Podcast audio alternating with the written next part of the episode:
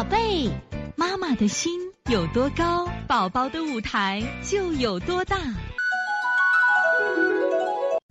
大家好，我是西安邦尼康的王老师，今天想给大家分享的是邦尼康的案例。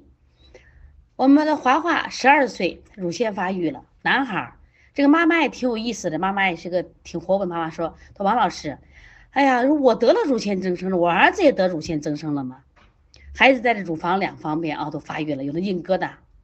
那我就问诊问他呀，我说这个孩子爱吃爱不爱吃肯德基薯条这种发的像鸡肉这些东西？因为现在的鸡肉大家都知道，正常一个鸡，我们就说正常情况下三四个月啊，甚至可能要半年或者一年才能长成。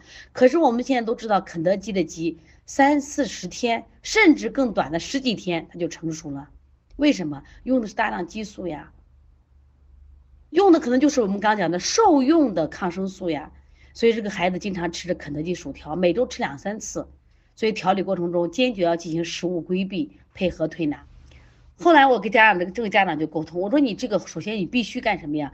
吃孩子再不能吃肯德基薯条这种含有什么呀激素的这种食物了。你看对孩子影响大不大？所以说呢，我们说这个食物吃错的是非常可怕的啊，所以选择不吃什么比吃什么更重要。食物吃错了是毒药，希望大家把这个观点一定要记住啊。